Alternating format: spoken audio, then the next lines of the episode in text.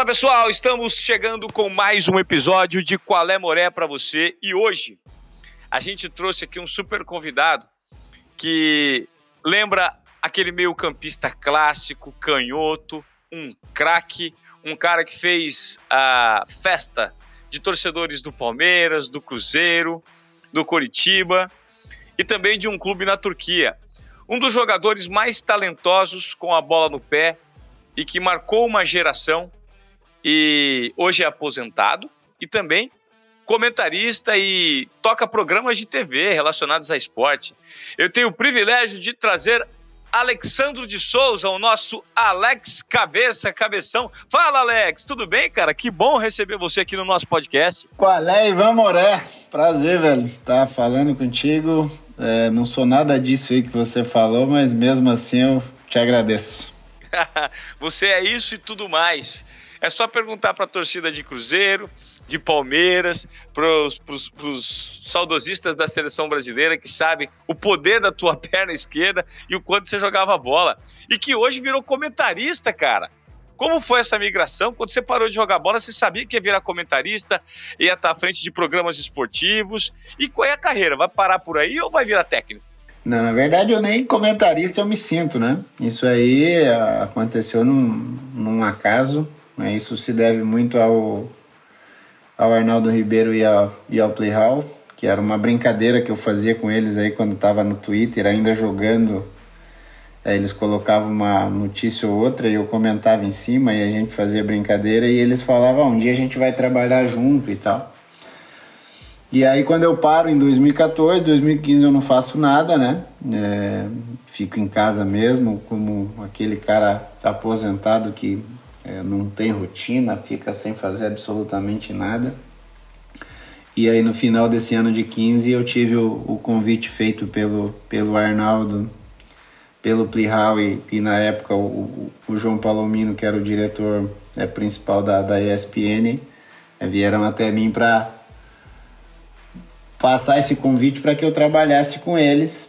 E eu sempre tive como ideia é, dar uma descansada, estudar, me preparar e voltar como, como treinador de futebol. Nessa eu achei que poderia agregar alguma coisa para mim relacionado a, ao meu futuro como treinador. É trabalhar na televisão, né? entender mais ou menos como é que a pessoa da imprensa é, concluir alguns raciocínios, concluir alguns pensamentos. Então a ideia inicial é que eu fizesse é, participasse comentando alguns jogos, na época jogos internacionais e também a Copa do Brasil, que a TV tinha naquele momento. No meio disso surgiu o Resenha, né, que é o programa que está até hoje, que é o programa do qual eu sigo participando.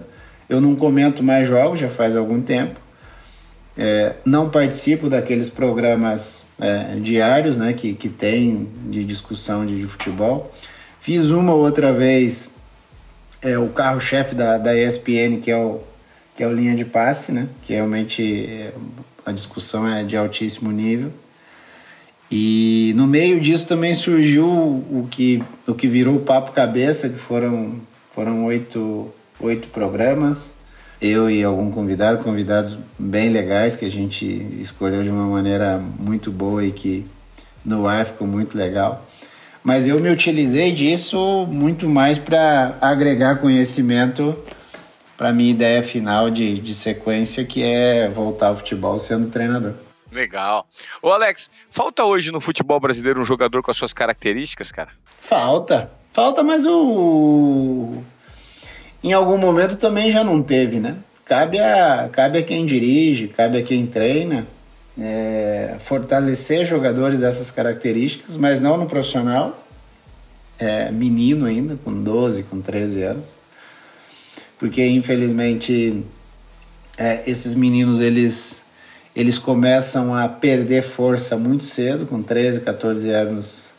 É, você começa a dar preferência para outras características e aí diminui. Então eu acredito que tem espaço para todos, independente de como você joga, independente de como você vê o jogo. É importante você ter uma, uma variação de, de, de característica. Né? E infelizmente a forma como eu jogava, hoje ela é um pouquinho deixada de lado. Não em cima, porque em cima tem chegado menos. Mas já embaixo, ali, imaginando o início da, da, da molecada ali com 12, 13 anos. Normalmente é um menino menor, normalmente é um menino com uma condição física é, um, um, pouco mais baixa do que os outros. É, existe essa coisa da maturação do menino ser diferente, ser mais tardia do que um outro que seja mais forte. Ó, para você que está chegando agora no nosso podcast pela primeira vez, eu olhe os temas que eu pretendo debater com o Alex aqui. Eu quero dar um panorama e eu vou, vou, vou colocar o cardápio para que o Alex comece opinando sobre o que ele quer falar primeiro. A gente vai falar sobre. Eu quero, eu quero. Bom, a gente, a gente sabe que o Alex foi um craque. Mas o Alex não foi para a Copa do Mundo. A gente teve o título de 2002 e ele ficou fora. Eu quero que ele fale sobre isso. Ele sempre foi um meio com muitos gols, como ele acabou de dizer. Eu quero entender quem que é o melhor parceiro dele dentro de campo. Se o Cruzeiro foi o time que ele jogou, que ele mais curtiu, mais importante. Eu quero que ele fale depois rapidamente sobre o movimento Bom Senso Futebol Clube, as polêmicas com a Globo por falar que ela manda no futebol e nos horários dos jogos. A gente vai falar um pouquinho de Turquia também, porque eu tive a oportunidade de fazer uma reportagem super bacana com você lá. Você se lembra disso? Sobre os moldes daquele menino? Que você fez o pé de um menino que tinha perdido os pés. Vamos falar sobre o Mundial do Palmeiras contra o Manchester. Aquele chapéu que você deu no Rogério Ceni, cara, que foi, ficou marcado na história. Me fala desse gol, então, contra o Rogério Ceni chapéu cara, do Rogério. Gol, esse, gol é, esse gol, a história é muito legal e tem umas coisas em futebol que é a forma como a gente normalmente analisa, né? Esse jogo foi... Eu joguei muito bem no jogo.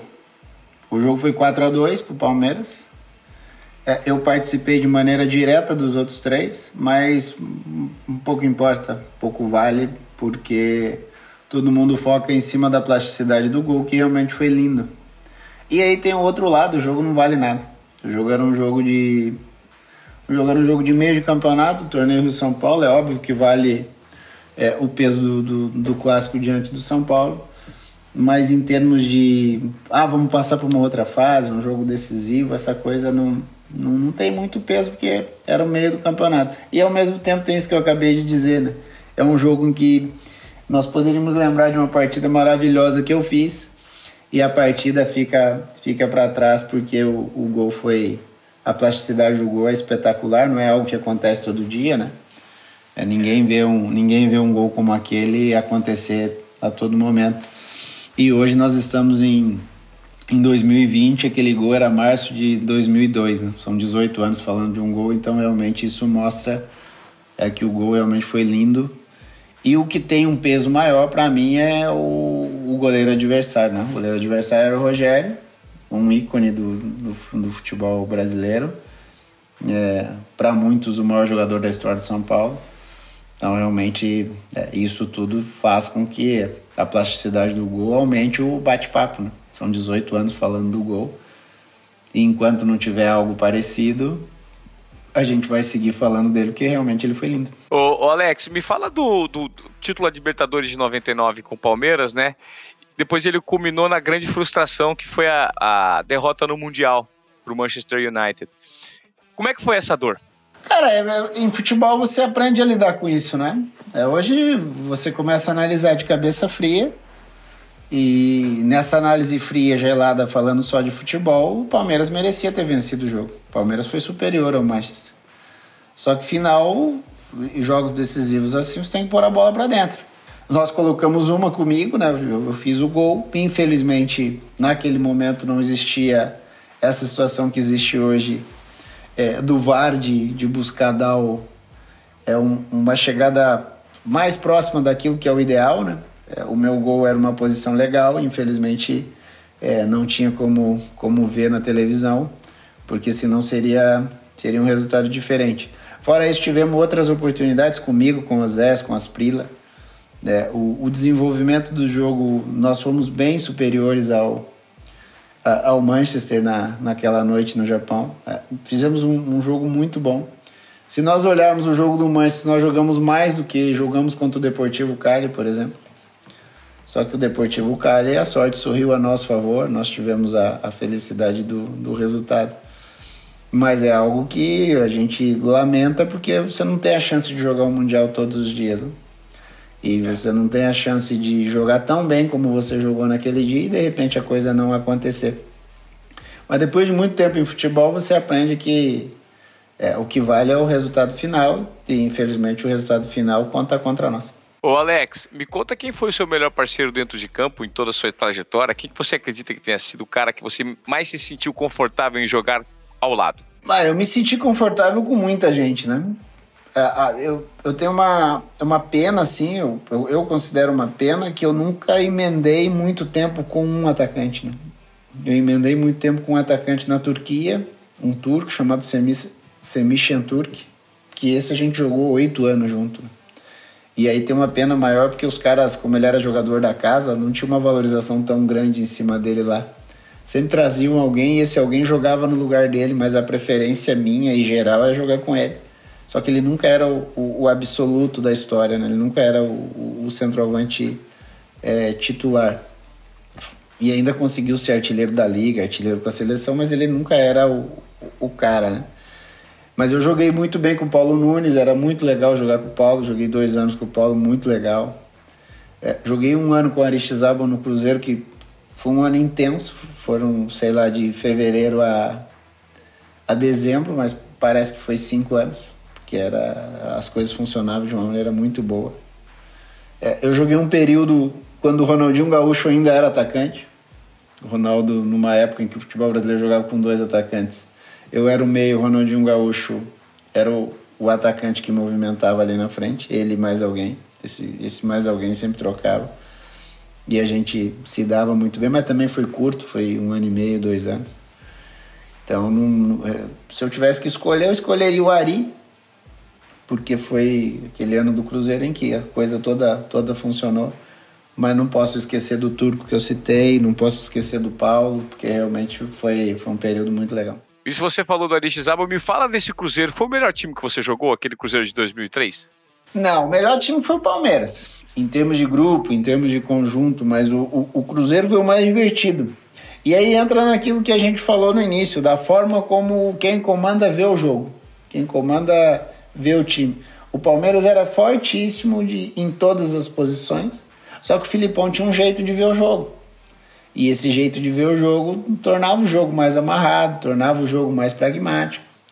Se nós olharmos, por exemplo, o time do Cruzeiro nome por nome, é, ele não é tão forte como era o do Palmeiras.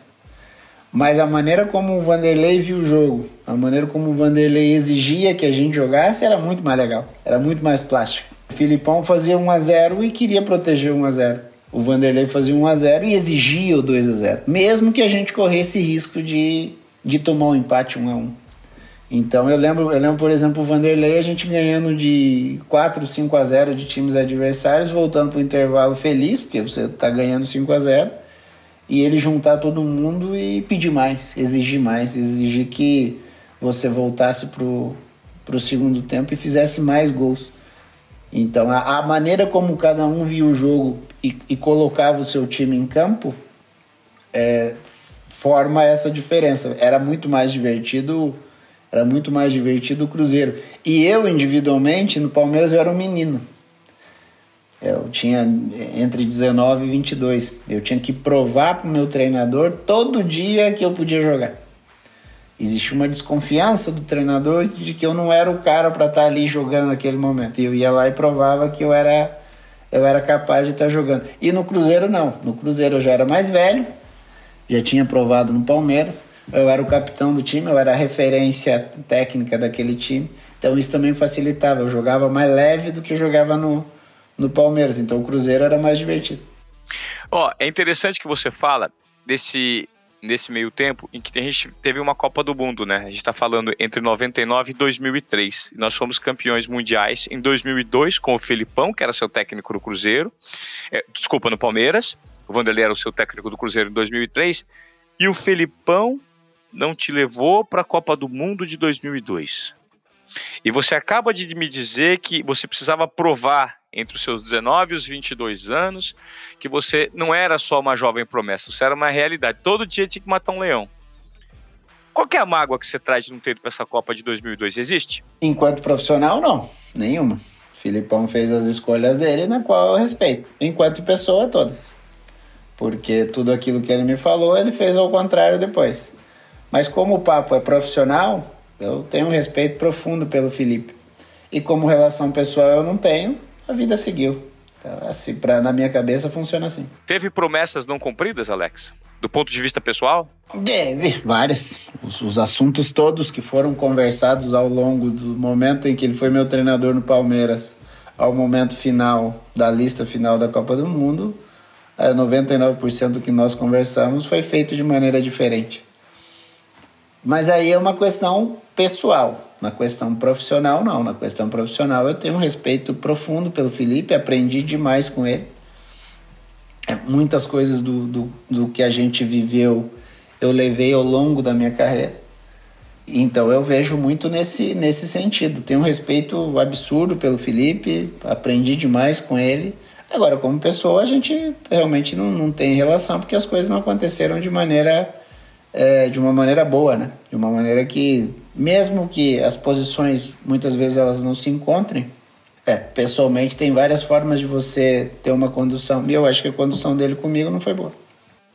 Alex, o Filipão é difícil de lidar no dia a dia. Ele, ele, é, nós sabemos que bom profissional ele é. E isso é inquestionável, porque o cara que tem os títulos que ele tem, você não pode questionar. Até pode questionar hoje em dia, né? Qual que é a adaptação que ele conseguiu ser, qual que é a reinvenção que ele proporcionou no futebol. Agora, é, o convívio com ele é difícil por conta da personalidade? Depende, né, cara? Depende, por exemplo, você está falando comigo que é um cara que vai fazer 43 anos e que jogou com o Felipe na década de 90. Era tranquilo. Era aquilo que a gente tinha. Era daquela forma como a gente vivia. É, ele tinha a forma dele e a gente aceitava na boa, era um treinador super vitorioso. Eu conheci o Felipe em 97 e ele vindo de uma história fantástica no Grêmio. É, isso era muito para mim, que era um menino de 19 anos, era muito legal. Agora, hoje em dia, eu já não posso dizer porque eu não convivi com o Felipe treinador hoje em dia. E, a, e as pessoas mudam, né? As pessoas mudaram. Uma, essa concepção social mudou muito. Um menino de 19 anos hoje não é um menino de 19 anos em 1997. Ele é muito mais maduro, né? Ele é muito mais maduro hoje em dia, né? É, hoje em dia é muito mais rápido, mas os sonhos são diferentes, as perspectivas são diferentes.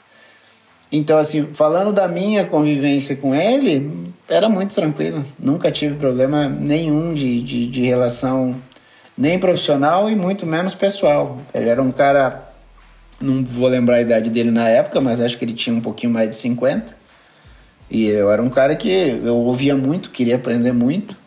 É, tivemos discussões é, naturais que, que existem dentro de um, de um processo de trabalho, de um processo de vestiário de trabalho, mas problemas eu sim, nunca tive com, com o Felipe, muito pelo contrário. Um ah. cara que me ajudou bastante. Quando você compara ele com o Vanderlei, então são estilos completamente, são estilos completamente diferentes, né? Uma coisa não tem nada a ver com a outra. Uma coisa. Até porque é totalmente normal. O Felipe é um cara nascido no interior do Rio Grande do Sul, que foi zagueiro, tinha uma linha é, educacional e de futebol do sul do país. O Vanderlei nasceu na periferia do Rio, cresceu no Flamengo, então ele tinha essa linha educacional e de, e de futebol é, do Flamengo. São linhas vencedoras, é, linhas pessoais e, e profissionais totalmente diferentes, até pela formação que eles tiveram. Mas que no final culminou com duas, é, com duas pessoas e duas carreiras de, de, de muitas vitórias. Né? mas que não tem uma coisa, não tem nada a ver com a outra. Quem convive no dia a dia do Felipe e convive no dia a dia do Vanderlei percebe essa diferença na primeira semana. Qual que é a melhor preleção? A do, a do, a do Vanderlei é a do Vanderlei é uma chamada diferente da do Felipe. É, óbvio, por isso que eu estou dizendo, existe muito essa coisa da diferença do que tinha lá atrás para de hoje, né?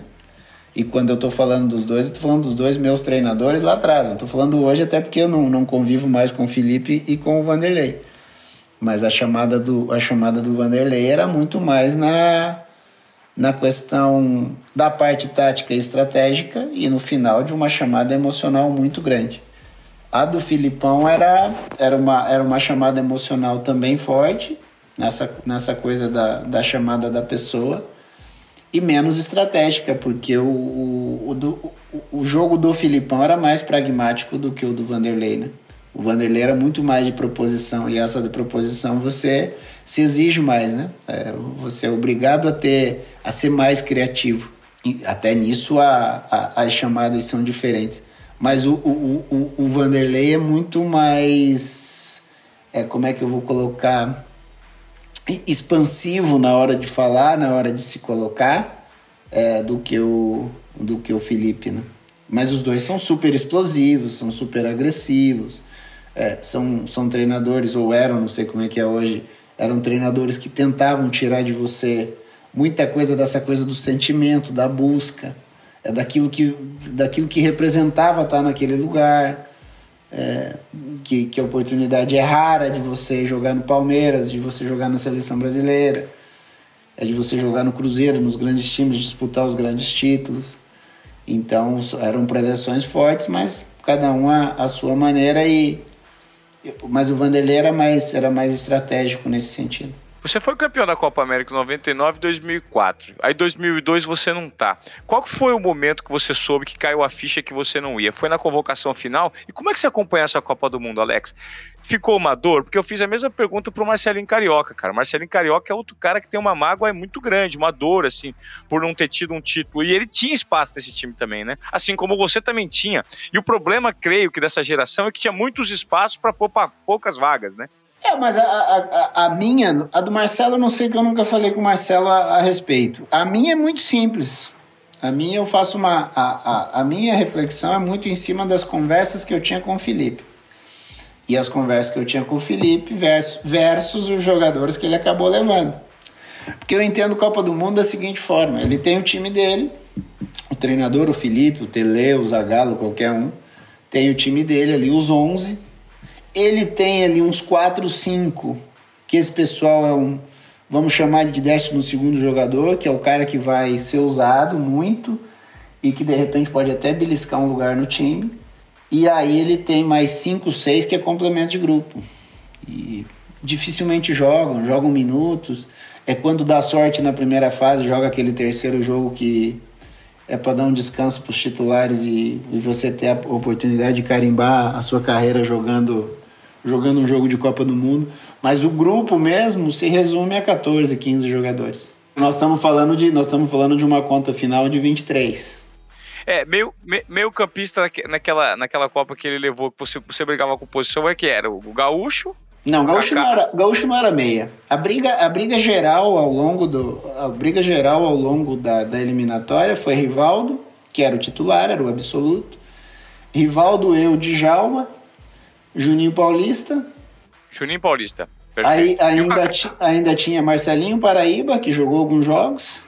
Foi. Então, por exemplo, hoje a gente falar do Kaká é lindo, porque o Kaká teve uma carreira maravilhosa, mas a gente falar do Kaká em 2002 era um menino que tinha acabado de surgir no São Paulo. Entendeu? Por exemplo, hoje a gente falar do, hoje a gente falar do Kleberson é lindo, porque o Kleberson é, fez uma Copa maravilhosa, acabou sendo titular, mas ele também era um menino surgindo ali. Então, assim, se você olhar a Copa do Mundo hoje, é óbvio que você vai falar, pô, ele fez as escolhas certas, porque acabou campeão e tudo.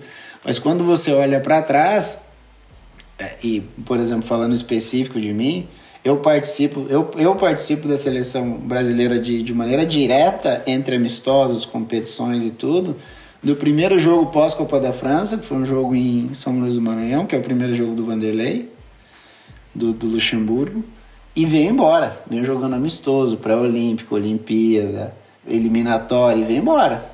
Vem a Copa do Mundo, eu não jogo, eu volto para seleção e continuo jogando as mesmas coisas.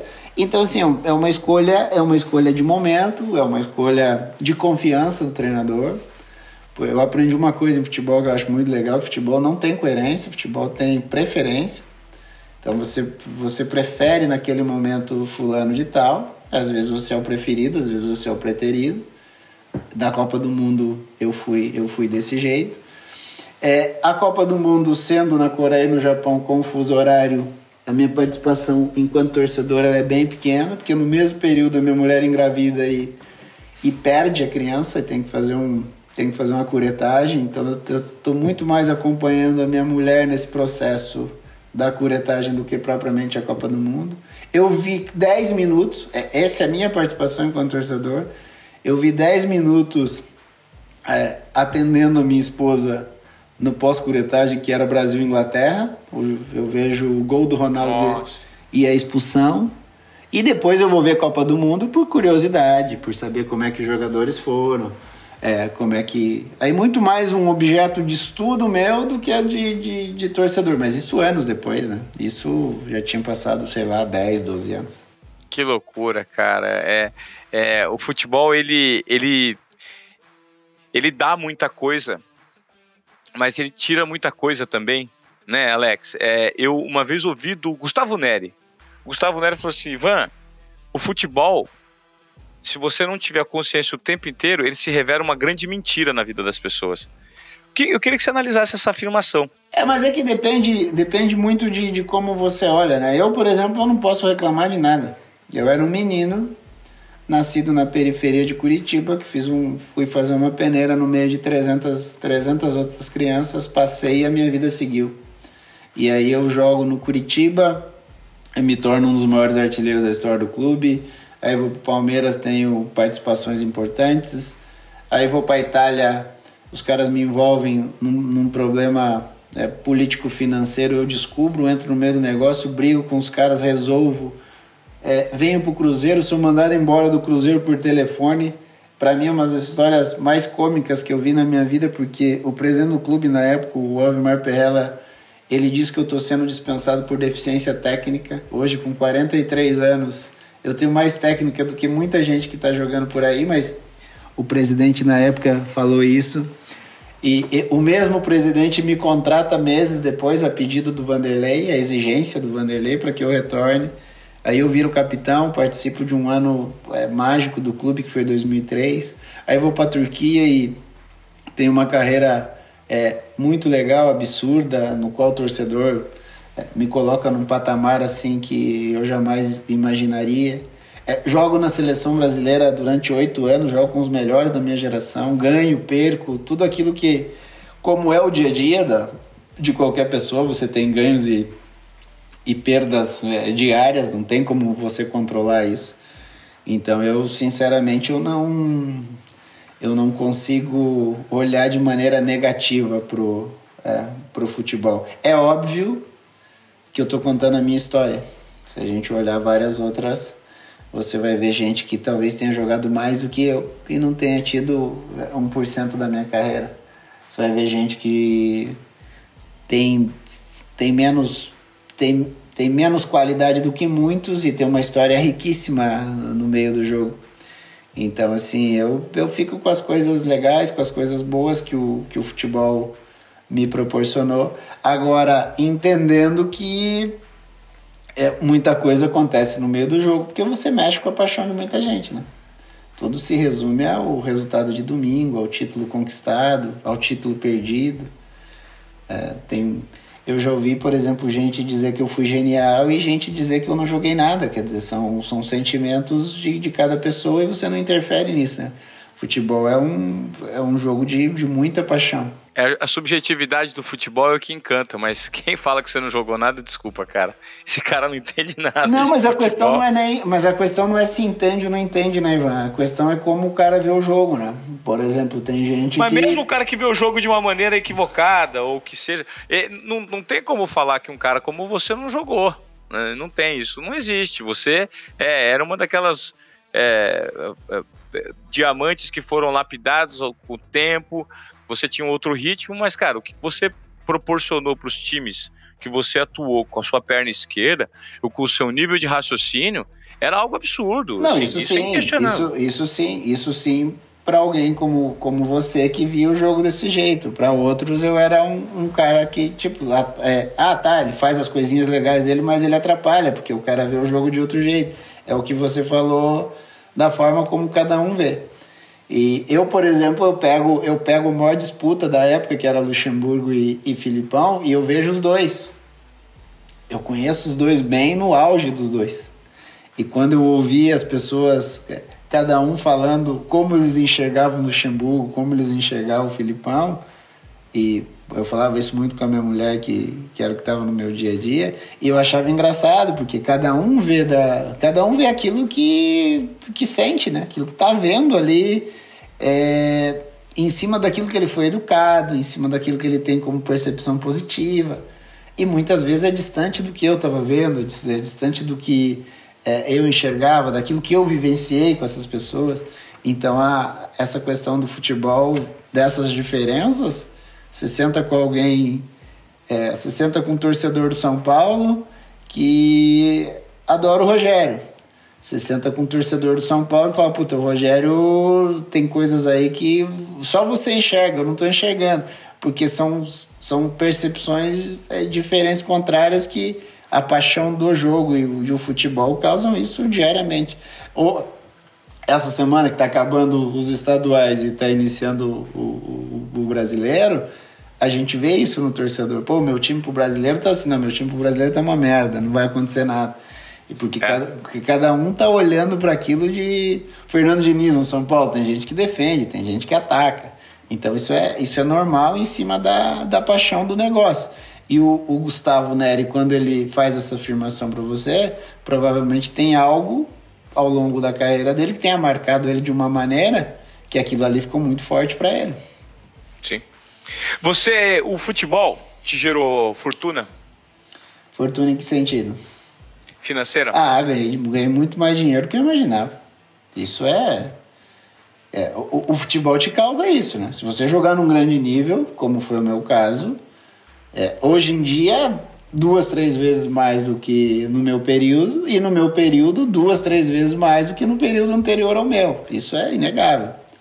E aí depende de cada um, né? Como o cara vai se utilizar disso. Eu, como não, tenho muito apego ao dinheiro, ele tá aí, tá guardado e a molecada vai aproveitar na frente.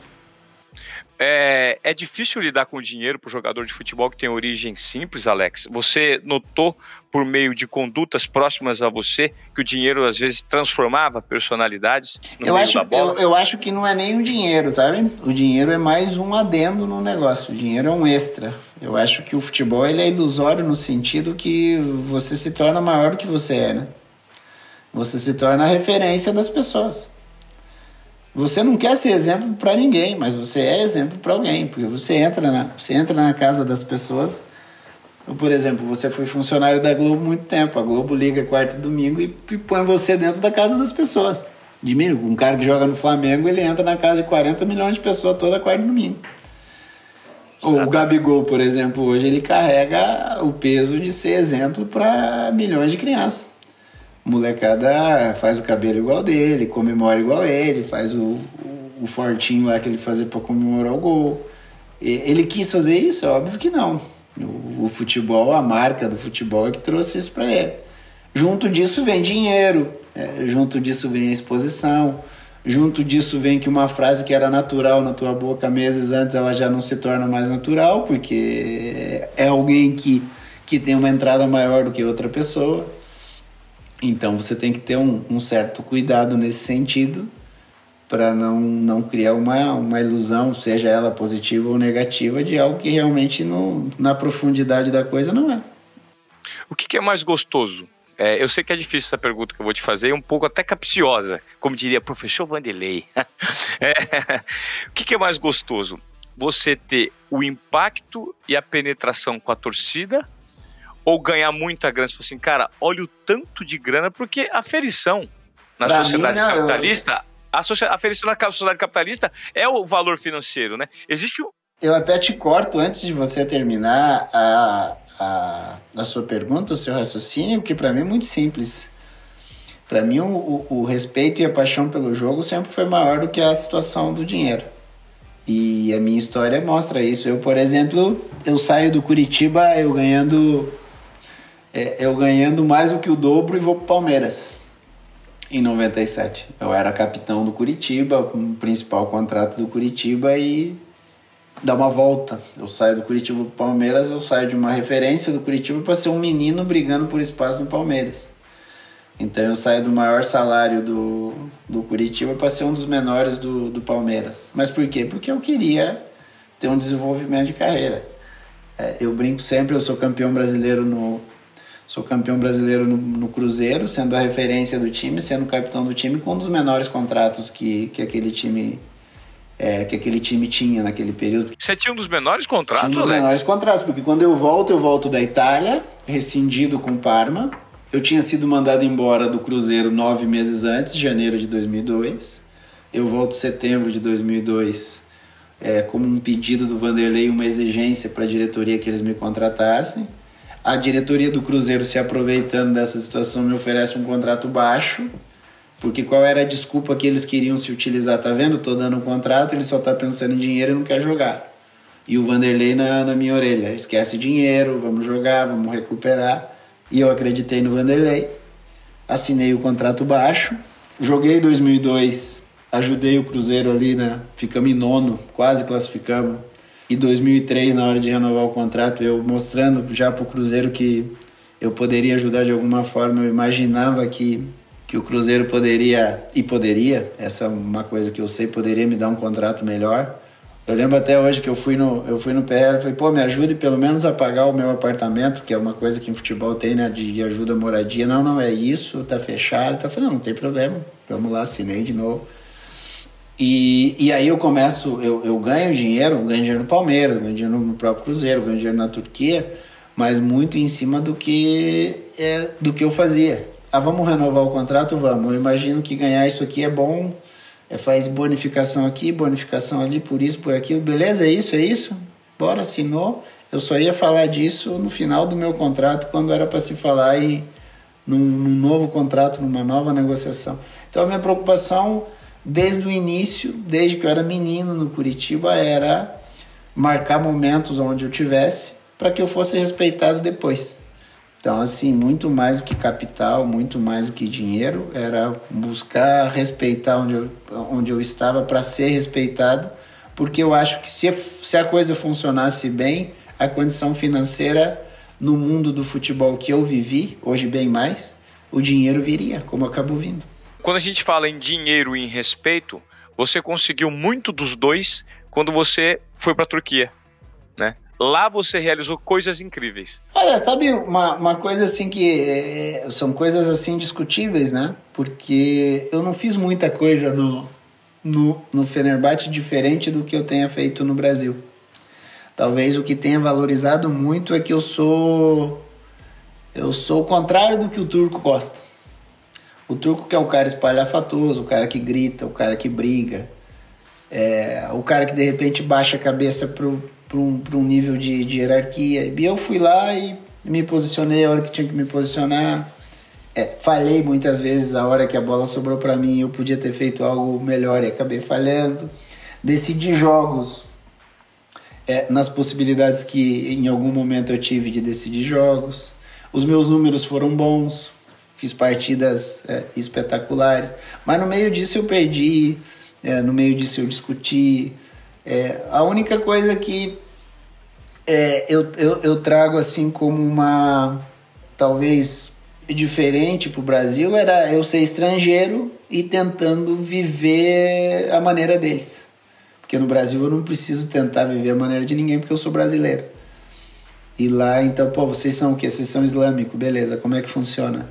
É, qual o dia que qual o dia que é sagrado, que é religioso. Ah, é, é sexta-feira. Pô, isso aqui pode, dá pra gente mudar? Não, não dá, porque as, a religião é forte, a política não permite, então beleza, então eu respeito, vamos seguir. É, tentei viver, a, a gente brincava sempre com a família, com os amigos, vamos viver a La Turca, esquecer um pouquinho o Brasil. Mas dentro do campo, Ivan, pô, eu perdi pênalti, eu fiz gol bonito, eu perdi título, eu ganhei título, nada diferente do que é, outras pessoas do futebol já têm vivenciado. Você tem uma estátua lá no clube e eu lembro que eu tive a oportunidade de visitá-lo. Eu, não, eu não, não lembro ao certo, acho que foi 2010. Eu tive na Turquia para fazer uma, uma, reportagem, um tour de ciclismo lá, e eu acabei permanecendo 22 dias e aí a gente conseguiu encaixar. Eu fiz uma reportagem com o André Santos, com o Elano e fiz contigo. É, o Elano era do Galatasaray, o André era seu companheiro de clube. E você, eu me lembro dessa reportagem que os, os seus pés serviram de molde para um torcedor fanático do Fenerbahçe, né? E, e ele fez os moldes com os seus pés. Isso revelava o tamanho da consideração que a torcida tinha pela qualidade técnica que você demonstrava dentro de campo. Como é que você recebia esse carinho, Alex? Era muito prazeroso? Cara, era prazeroso, era prazeroso e difícil.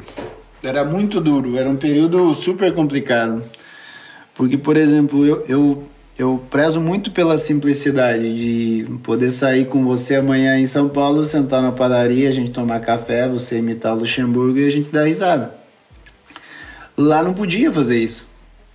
Lá minha vida era uma vida de sei lá, de um astro de rock, mas aqui, um astro de rock no auge do. do... A gente brincava sempre, teve um show do YouTube lá em, em Istambul, que se naquele dia saísse o Bonovox para um lado e eu para o outro, quem caminharia mais? É, porque era um nível, era um nível assim de de idolatria absurda. E, e o meu extrapolou um pouquinho, porque o meu foi pro Bejiktas, o meu foi pro Galatasaray, o meu foi para outros torcedores. Eu nunca tive problema com torcedor adversário. Eu, por exemplo, eu fiz gol no campo adversário e fui aplaudido pelo adversário. Então são coisas que extrapolaram um pouquinho, né? São coisas que, que fogem do, do daquilo que a gente está acostumado do, do nosso cotidiano. E o Murat, que foi esse menino que perdeu as pernas, foi algo é, assustador quando chegou a mim, porque ele era um soldado, é, perdeu os dois pés é, trabalhando pro, pro, pro governo turco. É, o governo é, passou a ajudá-lo, né? E aí, com esses estudos todos, com a, com a tecnologia, eles acharam uma prótese, uma, uma forma de uma prótese nova que dava uma qualidade de vida melhor para ele. E ele só tinha que achar um modelo de pé. Né? Então ele tinha quem ele quisesse para escolher de modelo, acabou escolhendo os meus pés. Então esse tipo de atitude né, valoriza muito mais a coisa e me fazia, me colocava numa sinuca de bico de cada vez entender menos o que. Porque o cara falava assim, Alex, só sinta, não tente buscar explicação porque não tem. Então, assim, é, esse tipo de, esse tipo de coisa é, deixou a, a, situação muito maior do que é normalmente em, em futebol, né? Então, realmente, o, o, que foi alcançado ali na Turquia, nesse nível de idolatria e de respeito, é algo assustador, porque eu me sinto respeitado no Brasil pelo, pelos torcedores dos clubes que eu joguei, Curitiba, é, Palmeiras, Cruzeiro e inclusive o Flamengo, no qual eu joguei 45 dias só, foi, foi pouquinho mas eu também me sinto respeitado, me sinto respeitado pelas torcidas adversárias, nunca tive problema com, é, com torcedores, nem aqui com o Atlético Paranaense, nem com o Atlético Mineiro, nem com Corinthians, São Paulo e, e Santos, nem com os outros times do Rio. É, eu, eu, sinto uma relação boa com, com essas pessoas que gostam de futebol, mas lá, lá era um negócio assustador, porque você imagina, tem essa situação dos pés do Murat, tem a situação da estátua, é, tem a situação de ex-jogadores do clube me colocar como o maior da história do clube. Então tem umas coisas assim que realmente extrapolaram e que aquilo que eu busquei no início, como eu falei agora há pouco, de respeitar para ser respeitado, acabou acontecendo. Só que na Turquia realmente extrapolou porque é difícil você encontrar histórias parecidas como, a, como essa que eu acabei vivendo por lá níveis de, é, níveis de paixão pelo futebol, talvez o turco ele, ele supere o brasileiro e se, se equipare ao italiano. Eu não sei se você pode qualificar assim, se existe. E também níveis de bisbilhotice da imprensa turca eram absurdos. Não, absurdo. Ah, o interesse da, da, da imprensa turca pela tua vida pessoal é assustador. E o interesse da imprensa turca em inventar algo para sua vida pessoal também é muito grande. Isso é muito maior do que, às vezes até maior do que o fanatismo que os caras têm. Paparazzi o tempo inteiro, Alex. O tempo todo. Qualquer lugar que você for, é, você vai num restaurante, o dono do restaurante avisa a imprensa e quando você sair vai estar armada a confusão com a imprensa. E é, eu tenho uma história boa com, com os turcos que é o seguinte, o, o cara falou assim: vamos fazer uma matéria. Eu falei: não, não vou fazer matéria, meu, eu tô de folga. Ah, mas se você não falar, eu vou fazer. Eu falei: então faz. No outro dia, no outro dia tinha matéria. Foto minha, sentado, tomando chá com a, com a família, com os amigos. E ele posicionado numa mesa do lado, como se ele tivesse próximo, uma foto muito bem montada, por sinal, como se eu tivesse dado a entrevista para ele e a, a, entrevista grande, duas páginas no jornal. Ele perguntou e ele respondeu. Tá brincando, cara? Ele mesmo perguntou e ele respondeu. É, eu tenho uma história assim que antes de eu chegar eu já conheci como é que funcionava. Eu jogava no Cruzeiro eu estava tava naquele processo ali, fevereiro, março de 2004, e aí eu, eu já estava conversando com o Fenerbahçe e veio um repórter para Belo Horizonte falando espanhol, se apresentando como um jornalista do jornal AS da Espanha, querendo falar comigo e com os outros jogadores do Brasil. E aí nós fizemos a matéria, só falamos de futebol espanhol. Não falamos de outra coisa. É, essa matéria o cara transformou os clubes espanhóis, no qual eu citava, em clubes turcos e levou para a Turquia. E Nossa. então, por exemplo, quando eu falava ah, o Barcelona isso, se tornava ah, o Fenerbahçe isso. Ah, o Real Madrid aquilo, era o Galatasaray aquilo. E era engraçado porque quando eu chego na quando eu chego na Turquia meses depois, os caras me mostram matéria, eu falei, mas eu nunca dei essa entrevista.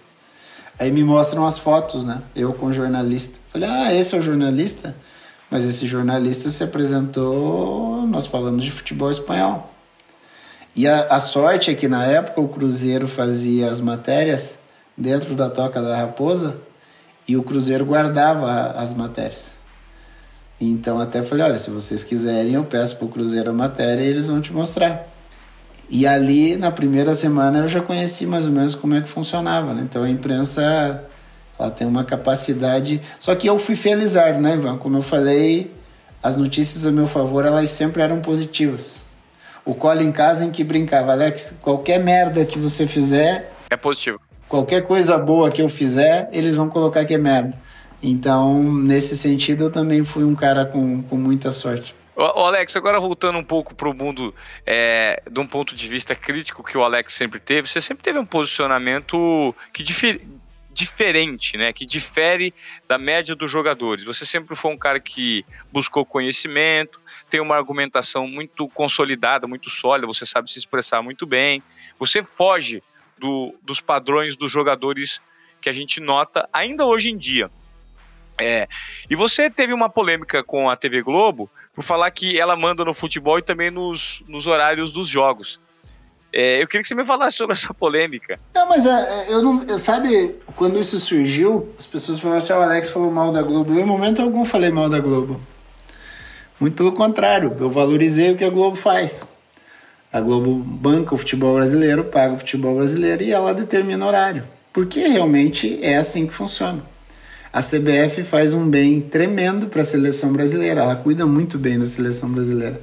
Eu fui atleta da, da seleção brasileira é, de 1992 até 2005. Eu passei por todas as categorias menores e até chegar na principal e eu via aquilo, o conforto que a CBF oferecia a todos. Mas para os clubes não, para os clubes quem comanda é a Globo. O clube precisa de dinheiro, ele não bate na CBF, ele bate na Globo.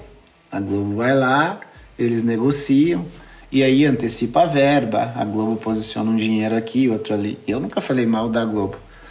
O que eu falei da Globo é que ela determinava o horário e aí ficou legal, ficou divertido, porque eu falei que na quarta-feira à noite tinha que esperar o beijo da novela para o jogo começar. E que para quem vai, para quem vai pro, pro estádio é complicado, é difícil. Pega um torcedor de, de ônibus. É, vocês que faziam repórter de campo, por exemplo, vocês iam chegar em casa que horas? Iam chegar em casa madrugada e no outro dia tinha que pôr no Bom Dia Brasil matéria, ou seja, vocês trabalhavam o tempo todo. Eu trabalhava até.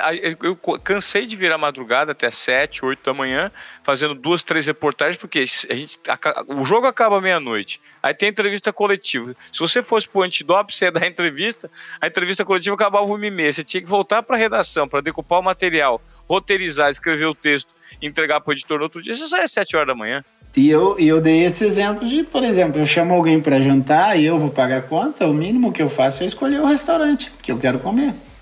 E é o que a Globo, é o que a Globo fazia, ou segue fazendo. Agora, agora tem algumas pequenas mudanças, mas no, no período que eu dei a entrevista era isso, e realmente era. Ah, ninguém saía, o presidente do clube não saía aqui de Curitiba para bater na CBF para negociar com a CBF.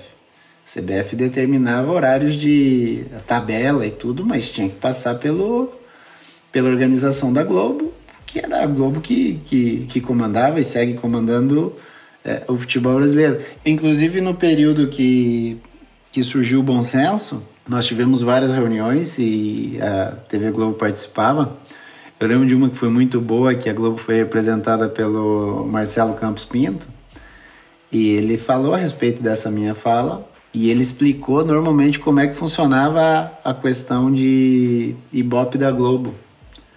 E naquele dia ele me deu uma, ele me deu uma informação que foi muito boa, que eu na eu sendo leigo, eu achava que a o Ibope da Globo relacionado a futebol fosse maior no final de semana, no domingo.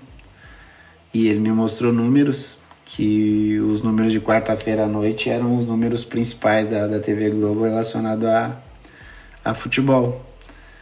E que seguiria daquela forma, inclusive eles tinham, tinham como ideia de levar até 10 minutos é, mais tarde o jogo, que naquele período era 9h45, tentar levar para 9h55, que pelas contas e tal da, que a Globo fazia pelos estudos, é, seria melhor, deu as explicações dele. E aí eu ainda, ainda brinquei nesse dia. É, o, o Marinho era o presidente da CBF. E aí eu ainda falei, ah, viu, presidente, ele, ele quer levar 10 minutos a mais e todos nós, nós que jogamos, vocês enquanto, enquanto confederação, os presidentes de clube que tem aqui, é, possivelmente vão, vão aceitar. E eu ainda falei, eu repito aqui Marcelo, repito aqui Marim. É, para mim é muito confortável. Eu vou estar num hotel tá o dia inteiro e vou lá jogar e acabar do jogo eu volto pro hotel, eu vou para minha casa. Agora pro torcedor é realmente difícil, é complicado. E a defesa deles era que normalmente esse torcedor que tá vendo pela televisão tá em casa, não tá no estádio. Então a, a Globo é, defendendo o que é, o que é bom para ela e quem, de, quem deveria defender o que é bom para o seu torcedor era o clube. Então, nesse caso, criou-se uma polêmica pela minha frase de que quem mandava era a Globo e a CBF era uma, uma sala de reuniões. Mas se a gente analisar friamente, normalmente era isso que acontecia. Ô Alex, é, agora para a gente terminar, me fala de repente aí um papo de bastidor ou uma sensação de bastidor que, que fugiu muito do, dos padrões assim que você guarda na memória.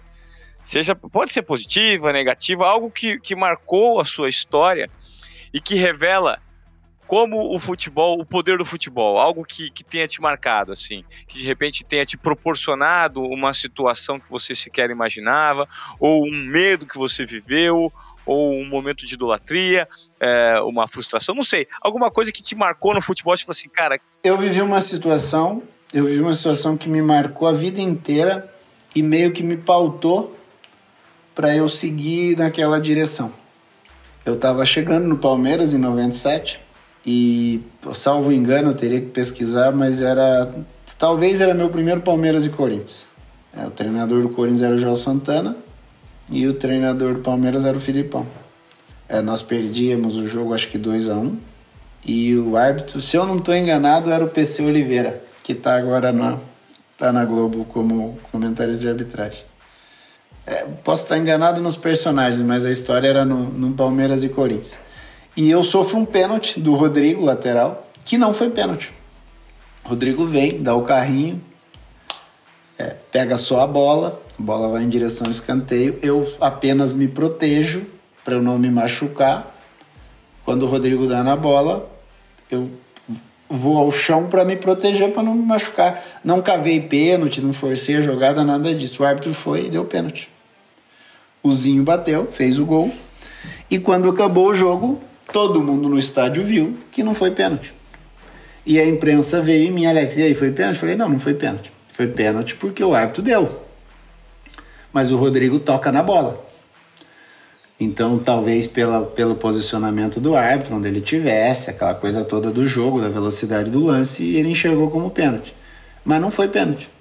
Beleza, acabou o jogo tomei uma das maiores duras da minha vida do, do Filipão, dizendo que a, a, aquele tipo de entrevista e aquela honestidade não me levaria a lugar nenhum. E que se eu quisesse eu passasse no Corinthians para pegar bicho, prêmio, essas coisas, essas loucuras que, que acontecem no dia a dia. E eu ouvi isso, Ivan, durante um mês e meio, dois meses. Que eu ouvi assim, tá vendo? Olha o honestinho. Olha aí, Agora aguenta. Agora você vai ver os árbitros, como é que os árbitros vão agir contra você. E você com 19 anos, você fica assim, putz, será que se eu sofrer uma falta, o cara vai dar falta? Será que se realmente eu sofrer um pênalti, é, o cara vai dar o pênalti? E aí eu morava sozinho em São Paulo, morava nas Perdizes sozinho, ficava pensando assim, ah, quer saber de uma coisa? É, eu vou seguir assim, meu. Se o cara achar que é pênalti, ele dá o pênalti. E se me perguntarem, eu vou falar o que eu acho. Se eu achar que foi pênalti, foi pênalti. Se eu achar que eu meti a mão na bola para tentar enganar o cara, eu meti a mão na bola para tentar enganar o cara. Mas que é melhor eu seguir assim do que ter toda hora que inventar um subterfúgio para cada situação. Mas foi um período difícil para mim, porque eu estava sozinho, achando que tinha feito a coisa certa, é, com o mundo meio dividido, não, você fez certo, mas as pessoas que estavam próximas a mim diziam assim: essa porra não vai te levar a lugar nenhum, você devia ter ficado quieto e dizer que foi pênalti. Então foi um período ali de um mês, um mês e pouquinho no Palmeiras que foi. Até surgiu um fato novo, né? Quando surgiu um fato novo, aí mudou, mudou o foco. Mas enquanto a coisa não acontecia, era muito em cima disso. Pô, pra que, que você foi falar que não foi pênalti? O árbitro deu, você podia confirmar que foi e tal. Então não, não me arrependo, aprendi muito e me pautou muito para eu seguir minha carreira que ainda bem que deu certo. É engraçado quando você me fala isso, porque eu também tenho um episódio em que eu, enquanto protagonista do Globo Esporte, tentei levantar uma bandeira do lance limpo, em que as pessoas pudessem acusar os erros dentro de campo, favorecendo, primeiro, a honra, o fair play e a honestidade, para que o jogo fosse um pouco mais justo, porque no meu entendimento, de certa forma, o futebol ele reflete muito dos comportamentos e dos anseios da sociedade como um todo. E eu acredito sim que futebol se mistura com social, futebol se mistura com política. Futebol é mais um movimento de expressão da nossa sociedade e que atrai muito os olhares, né, das pessoas. Então, o futebol ele pode ser usado, além de servir para te dar paixão, entretenimento, alegria e tristeza, ele pode servir para refletir, para corrigir condutas e para ser um exemplo positivo para a sociedade. E quando eu bati nessa tecla na TV Globo com o lance limpo, eu fui muito pouco apoiado dentro da casa. Eles, eu até lancei o movimento por livre e espontânea vontade, mas eu tive apoio zero. Eu lembro que eu fui convidado para ir no Serginho Grossman para falar sobre isso. A direção não deixou.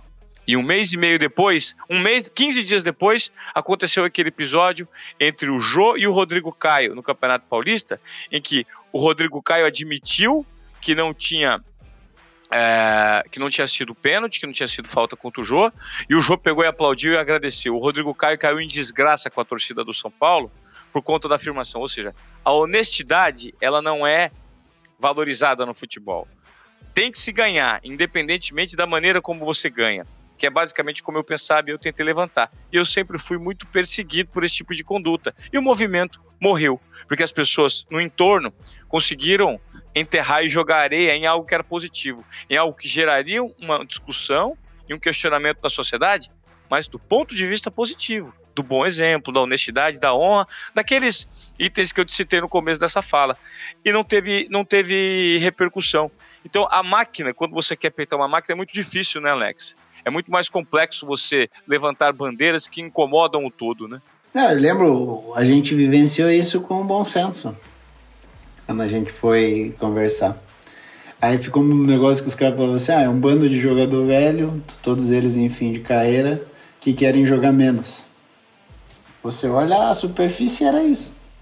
Só que ali a gente estava falando de um monte de coisa. De um Brasil que tem mais de 600 times, é, de um Brasil onde a realidade do futebol paga menos de R$ 1.200 para mais de 98% dos jogadores.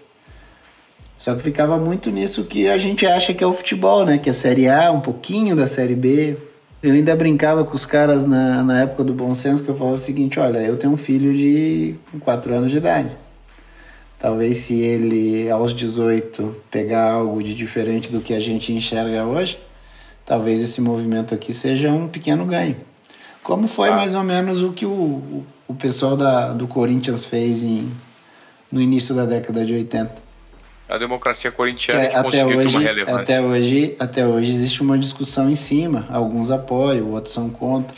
Como foi Afonsinho lá atrás com a lei do passe Então você faz no momento, é, vai ter apoio, vai ter gente contra, que é normal. Quando você vive em democracia, funciona assim.